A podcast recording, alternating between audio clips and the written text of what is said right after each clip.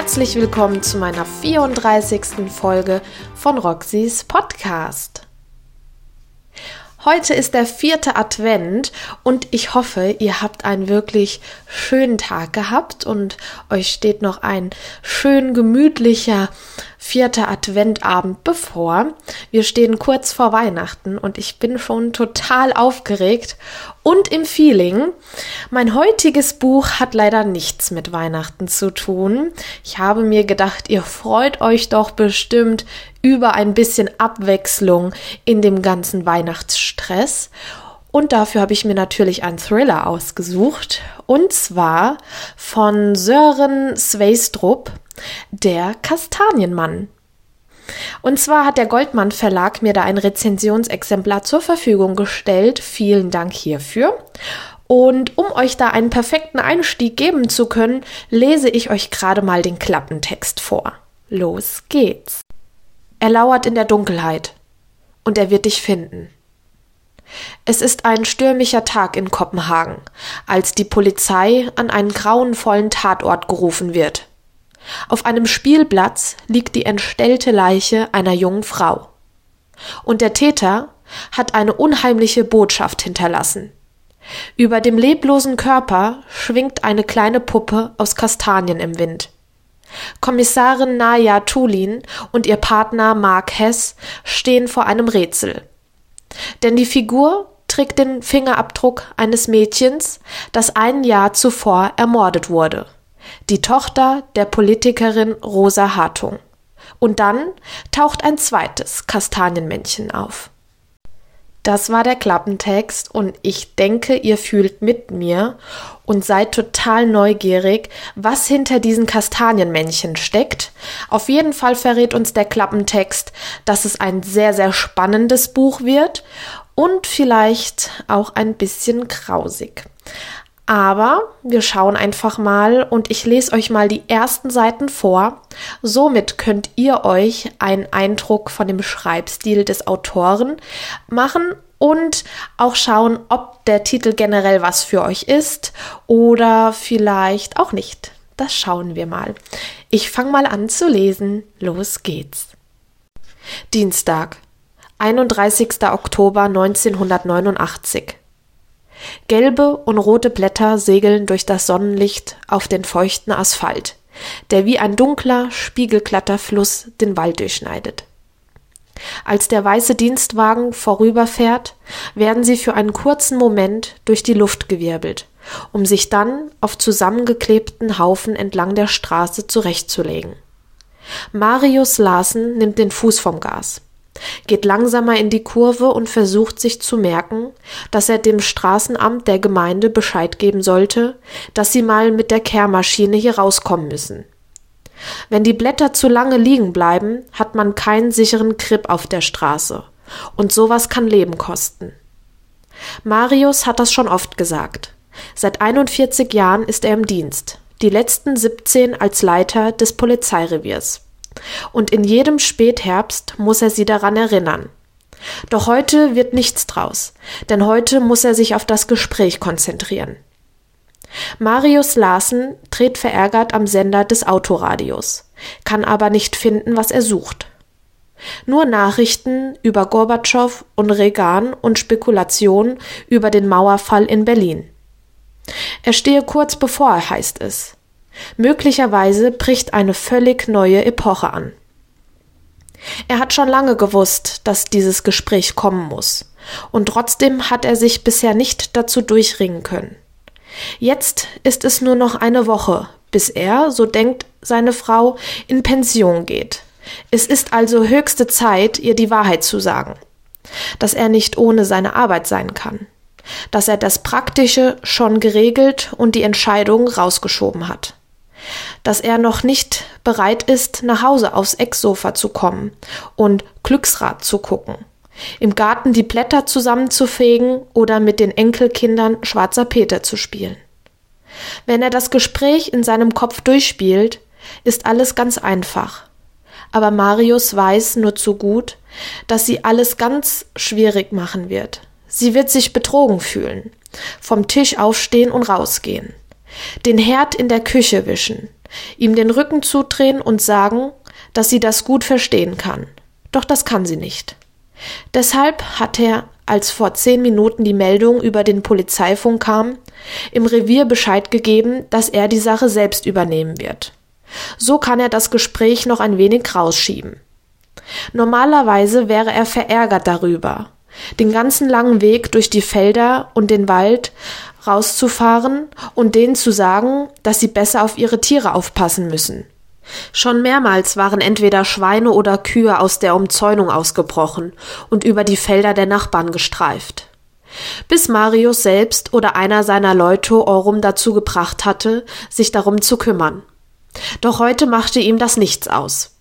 Selbstverständlich hat er das Revier angewiesen, erst einmal anzurufen, sowohl bei Orum zu Hause als auch bei seinem Teilzeitjob an der Fähre.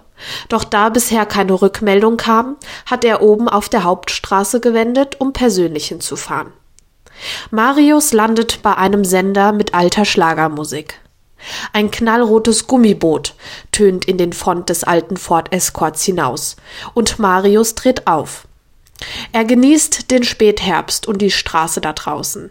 Der Wald mit den gelben, roten und braunen Blättern vermischt mit dem Immergrün.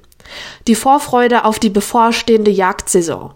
Er kurbelt die Fensterscheibe herunter, die Sonne wirft ihr fleckiges Licht durch die Baumkronen auf die Straße, und für einen Moment vergisst Marius, wie alt er ist. Auf dem Hof ist es still, als er ankommt. Er steigt aus und schlägt die Autotür zu, und mit einem Mal fällt ihm ein, dass es lange her ist, seit er das letzte Mal hier draußen gewesen war. Der große Hof wirkt vernachlässigt. Die Stallfenster sind zerbrochen, an den Hauswänden ist der Putz abgeblättert. Und das leere Schaukelgestell im hohen Gras des Rasens scheint von den großen Kastanienbäumen, die das Grundstück säumen, fast verschluckt zu werden. Nachdem Marius dreimal geklopft und nach Orum gerufen hatte, sieht er ein, dass ihm keiner öffnen wird. Er kann auch kein Lebenszeichen entdecken, und so zieht er einen Block heraus, schreibt einen Zettel und schiebt ihn in den Briefschlitz, während ein paar Krähen über den Hof liegen und hinter dem Ferguson-Traktor verschwinden, der vor dem Schuppen steht. Nun ist Marius den ganzen Weg hierher gefahren und muss den Hof unverrichteter Dinge wieder verlassen und auch noch den Umweg zum Fährenleger machen, um Orum zu erwischen. Doch das kann ihn nicht betrüben. Auf dem Weg zurück zum Auto kommt ihm eine Idee. Diese Sorte Ideen hat Marius eigentlich nie. Es muss also eine glückliche Fügung sein, dass er hier rausgefahren ist, anstatt gleich zum Gespräch nach Hause. Wie ein Pflaster auf die Wunde will er seine Frau eine Reise nach Berlin anbieten. Sie könnten sich eine Woche dafür nehmen, ja oder zumindest ein Wochenende, sobald er frei machen kann. Selbst hinfahren, den Flügelschlag der Geschichte verspüren, die neue Epoche, Knödel mit Sauerkraut essen, wie sie es damals vor allzu langer Zeit getan haben, auf der Campingtour mit den Kindern im Harz. Erst als er fast wieder am Auto ist, entdeckt er, warum die Krähen hinter dem Traktor hocken. Sie trippeln um etwas Weißes und Bleiches und Unförmiges herum, und als er näher kommt, wird ihm klar, dass es sich um ein Schwein handelt. Die Augen sind tot, doch der Körper zittert und strampelt, als wolle er versuchen, die Krähen zu erschrecken, die da hocken und aus der großen offenen Schusswunde im Hinterkopf picken. Marius öffnet die Haustür. Im Flur ist es dunkel und er vernimmt einen Geruch von Feuchtigkeit und Schimmel und noch von etwas anderem, von dem er nicht so richtig sagen kann, was es ist. Orum, hier ist die Polizei. Es kommt keine Antwort, aber er kann weiter drinnen im Haus das Wasser laufen hören und betritt die Küche. Das Mädchen ist ein Teenager, vielleicht 16 oder 17 Jahre alt. Ihr Körper sitzt immer noch auf dem Stuhl am Esstisch, und das, was von ihrem zerschossenen Gesicht übrig ist, liegt in einer Schale mit Haferbrei. Auf der anderen Seite des Esstischs kauert auf den Linoleumfußboden noch ein lebloses Wesen. Ein Junge, auch Teenager, etwas älter, mit einer großen, klaffenden Schusswunde in der Brust. Sein Hinterkopf lehnt linkisch am Herd. Marius Larsen erstarrt. Natürlich hat er schon öfters Tote gesehen, aber noch niemals etwas wie das hier. Und einen kurzen Augenblick ist er gelähmt, bis er seine Dienstwaffe aus dem Holster im Gürtel holt. Und an dieser Stelle höre ich auf vorzulesen. Ich denke, das ist auch die perfekte Stelle, um aufzuhören, denn hier ist der Spannungsbogen wirklich sehr hoch, denn wir wissen jetzt nicht, ob ihn noch was erwartet in dem Haus oder ob es bei den zwei Leichen bleibt oder ob er vielleicht noch was anderes entdeckt. Und wenn ihr jetzt gespannt seid, was in dem Buch alles passiert, dann müsst ihr das Buch lesen.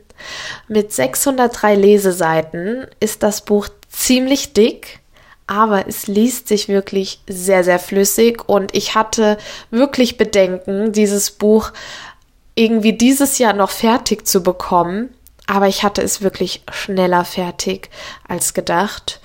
Und somit kann ich euch auch schon die Informationen zum Buchkaufen nennen, denn das Buch kostet im Taschenbuchformat 15 Euro und als E-Book 12,99. Heißt, also für diese Dicke an Buch sind 15 Euro völlig okay. Ähm, ich hatte zuerst gedacht, okay, das wird bestimmt 20 Euro kosten, wenn man es im Buchhandel holt.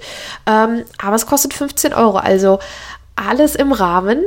Und ich würde sagen, wir kommen einfach direkt mal zu meinem Fazit. Ich hatte es ja eben schon ein bisschen angeschnitten. Ähm, ich war von vornherein gespannt. Ich habe das Buch begonnen und war auch direkt in der Story drinne. Zwischenzeitlich hatte ich ein bisschen Angst, dass es mir in Anführungszeichen zu spannend wird, also dass es ähm, mir zu viel ist an Dingen, die passieren. Aber je länger man liest, desto mehr Gefühl bekommt man dafür. Und es hat wirklich alles Hand und Fuß. Das muss man dem Autor wirklich lassen. Er hat es wirklich alles super, super einfach für den Leser beschrieben, was ich immer sehr, sehr angenehm finde. Ich mag es nicht, wenn Bücher wenn in Büchern zu viel passiert und ich Angst habe, nicht mitzukommen. Und das ist hier halt absolut überhaupt nicht der Fall. Und ich habe mich wirklich gefreut, dass ich so einen dicken Thriller ähm, gepackt habe, in, in einer normalen Zeit zu lesen. Denn eigentlich die Bücher, die ich lese, die haben ja so drei bis vierhundert Seiten und das sind ja jetzt hier 603 Seiten, ist schon einiges. Aber das Buch braucht jede Seite. Heißt, es wird hier auch nichts gestreckt oder dass man im Nachhinein sagt, gut, zwei, drei Kapitel, die waren jetzt unnötig, die waren jetzt nur zum Strecken da. Absolut nicht. Dieses Buch braucht jede Seite die der Autor auch verwendet hat. Und ich kann euch nur eins sagen, ich darf ja wieder nicht spoilern, wie in jeder Folge. Ähm, ich kann euch eins sagen, ihr werdet euch umgucken, wenn ihr das Buch lest. Man hat ja anfangs meistens eine Tendenz, wohin die Reise gehen wird. Das Buch wird euch eines Besseren belehren, denn das Ende, das war schon wirklich das war eine mega Überraschung und ich bin auf keine Weise irgendwie annähernd auf dieses Ergebnis sozusagen gekommen. Und das hat schon viel zu heißen. Ich denke ja immer, ja, ich als Thriller- und Krimileserin habe irgendwie schon so einen kleinen Dreh raus, aber der Kastanienmann hat, hat mir eine andere Seite bewiesen. Was auch wirklich angenehm ist, denn ich mag es ja überrascht zu werden oder an der Nase herumgeführt zu werden, zumindest beim Lesen. und ähm, ja, das heißt für alle Thriller- und Krimi-Fans ein absoluter, eine absolute Empfehlung meinerseits. Was mir bei dem Buch aufgefallen ist, ist, mein Leseverhalten generell bei verschiedenen Genres ist wirklich total anders. Also ich kann zum Beispiel so Liebesromane oder New Adult Bücher, die kann ich auch in der Öffentlichkeit lesen. Also da kann ich mich irgendwie in den Park setzen, da können Kinder rumschreien, ähm, da kann auch mal ein Radio laufen. Ähm, aber bei Thrillern und Krimis, da lese ich am liebsten zu Hause auf der Couch, in meinem Bett oder wirklich in der Badewanne, überall, wo es halt ruhig ist, da kann ich auch gar nichts haben, wenn was im Hintergrund läuft. Also Musik, Fernsehen, das ist bei mir dann immer alles aus. Es gibt ja auch Leute, die gerne Musik anhaben beim Lesen. Das geht aber in den Genres wirklich gar nicht. Und da habe ich mich mit meiner Community mal in Verbindung gesetzt und habe mal ein bisschen rumgefragt, hier, wie sieht es denn bei euch aus? Wie lest ihr denn am liebsten? Wo eher gesagt? Ähm, und deshalb würde ich euch mal die Mädels vorstellen, die heute in meiner Folge dabei sind. Und die werden euch jetzt erstmal erzählen, wo sie am liebsten lesen. Also Mädels, erzählt mal, wo lest ihr denn am liebsten? Hallo, mein Name ist Sandra, auch bekannt als kleiner Buchwurm. Also mein absoluter Lieblingsleseort ist eigentlich das Sofa. Im Sommer natürlich auch gerne mal draußen im Liegestuhl. Und abends lese ich dann auch gerne mal ein Buch im Bett. Aber wie gesagt, das ist auch manchmal ganz unterschiedlich. Aber Lieblingsort ist eigentlich Sofa mit Katze. Da ist es schon am schönsten. Hallo ihr Lieben, ich bin Nadine von Nadines Lesecouch und mein liebster Leseort ist direkt auf meiner Couch. Ähm, dann nehme ich am liebsten meine rote Decke dazu, kuschel mich ordentlich ein, nehme mein Buch, ja, und habe dann totale Stille. Also ich kann es nicht haben, wenn dabei Musik läuft oder andere Geräusche zu hören sind. Aber das Sofa ist mein liebster Leseort. Hi zusammen, hier ist Andrea von Books for Daddy. Ich wurde gefragt, wo mein absoluter Lieblingsleseort ist und das ist tatsächlich gar nicht mal so leicht zu beantworten, da ich wirklich sehr flexibel bin. Hauptsache, das Buch ist gut. Aber jetzt im Winter lese ich tatsächlich sehr gerne in meiner Badewanne mit schönen Kerzen an. Aber ansonsten auch sehr gerne im Zug, obwohl man natürlich immer der Gefahr läuft, seinen Halt zu verpassen, wenn es besonders spannend ist. Aber im Sommer lese ich natürlich auch sehr gerne draußen auf der Terrasse mit etwas Schönem zu trinken und äh, die Sonne genießend. Das ist aktuell natürlich ein bisschen zu kalt. Vielen, vielen Dank, ihr Lieben, dass ihr heute in meiner Folge dabei wart. Ich habe mich wirklich sehr gefreut.